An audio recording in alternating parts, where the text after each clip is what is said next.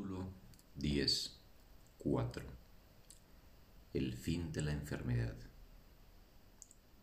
Toda magia es un intento de reconciliar lo irreconciliable. Toda religión es el reconocimiento de que lo irreconciliable no puede ser reconciliado. La enfermedad y la perfección son irreconciliables.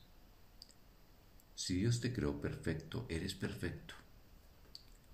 Si crees que puedes estar enfermo, has antepuesto otros dioses a Él.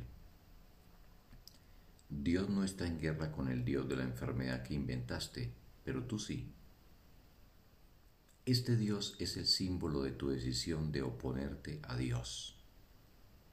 Y tienes miedo de Él porque no se le puede reconciliar con la voluntad de Dios. Si lo atacas, harás que sea real para ti.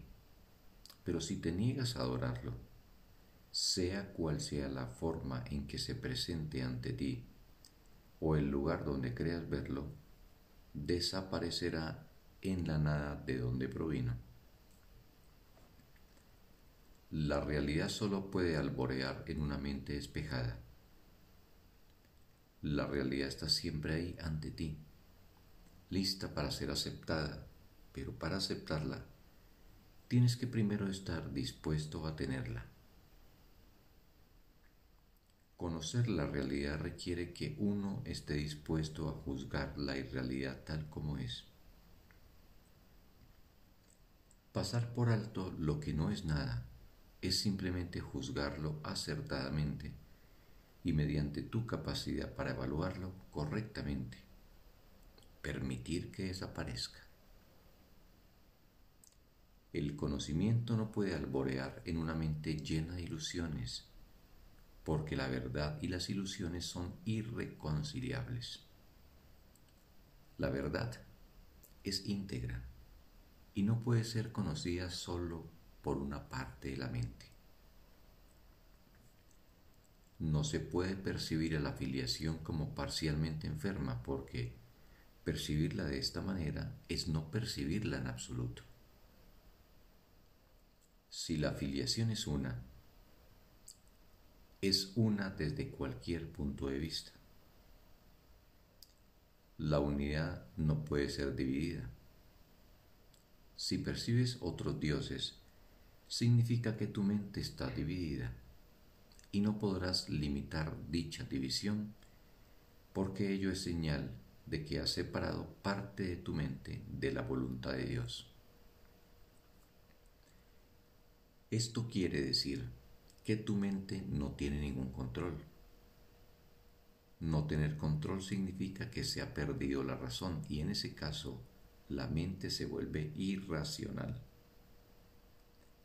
Al definir erróneamente a la mente, la percibes como que funciona erróneamente. Las leyes de Dios mantendrán a tu mente en paz, porque la paz es su voluntad y sus leyes se promulgaron para apoyarla. Sus leyes son las leyes de la libertad, mas las tuyas son las leyes del cautiverio.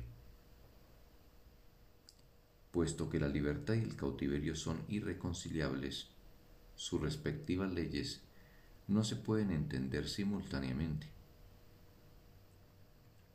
Las leyes de Dios operan exclusivamente para tu bien y no hay más leyes que las suyas.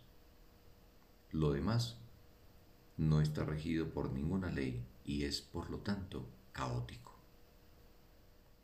Dios mismo, no obstante, ha protegido todo lo que Él creó mediante sus leyes. No existe nada que no esté regido por ellas. La ley del caos es una expresión que no tiene sentido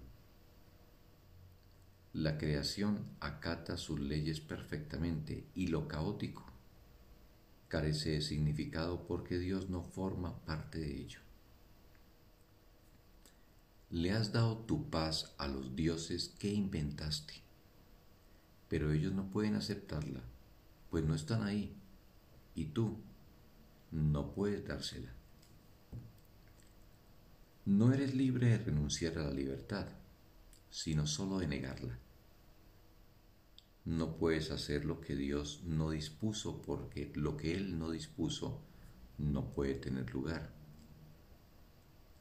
Tus dioses no son los causantes del caos. Tú les adjudicas el caos y luego lo aceptas de ellos. Nada de esto ha tenido lugar jamás.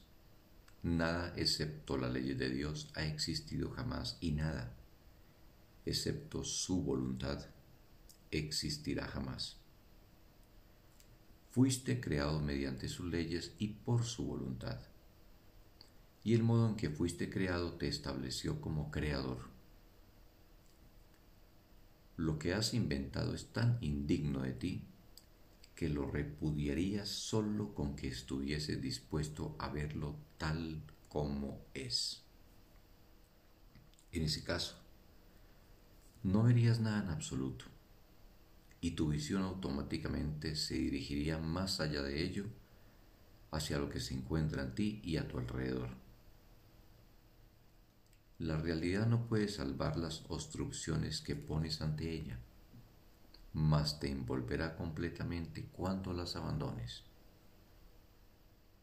Una vez que se ha experimentado la protección de Dios, inventar ídolos se vuelve inconcebible.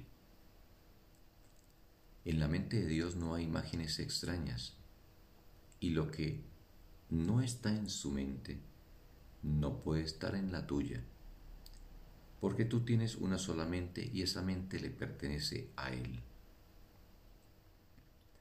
es tuya precisamente porque le pertenece a Él, ya que para Él ser propietario de algo es compartirlo. Y si esto es así para Él, también lo es para ti. Sus definiciones son sus leyes, pues mediante ellas estableció el universo tal como éste es. Los falsos dioses que tratas de interponer entre tu realidad y tú no afectan a la verdad en absoluto. Tuya es la paz porque Dios te creó y Él no creó nada más. Un milagro es el acto de un hijo de Dios que ha abandonado a todos los dioses falsos y exhorta a sus hermanos a que hagan lo mismo. Es un acto de fe porque es el reconocimiento de que su hermano puede hacerlo también. Es un llamamiento al Espíritu Santo en su mente, que se refuerza mediante la unión, puesto que el obrador de milagros ha oído la voz de Dios. La refuerza en sus hermanos enfermos al debilitar su creencia en la enfermedad que él no comparte.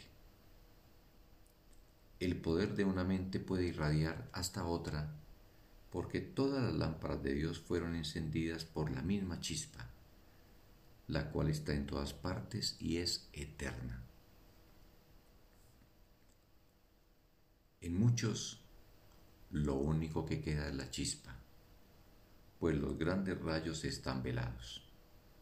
Aún así, Dios ha mantenido viva la chispa de manera que los rayos nunca puedan olvidarse completamente. Solo con que veas la pequeña chispa podrás conocer la luz mayor, pues los rayos están ahí aunque sin ser vistos. Al percibir la chispa sanas, mas al conocer la luz creas. En el proceso de retornar, no obstante, la pequeña chispa debe reconocerse primero, pues la separación fue el descenso desde la grandeza a la pequeñez. La chispa, no obstante, sigue siendo tan pura como la luz mayor porque es lo que queda de la llamada de la creación. Deposita toda tu fe en ella y Dios mismo te contestará. Fin del texto. Bendito día para todos.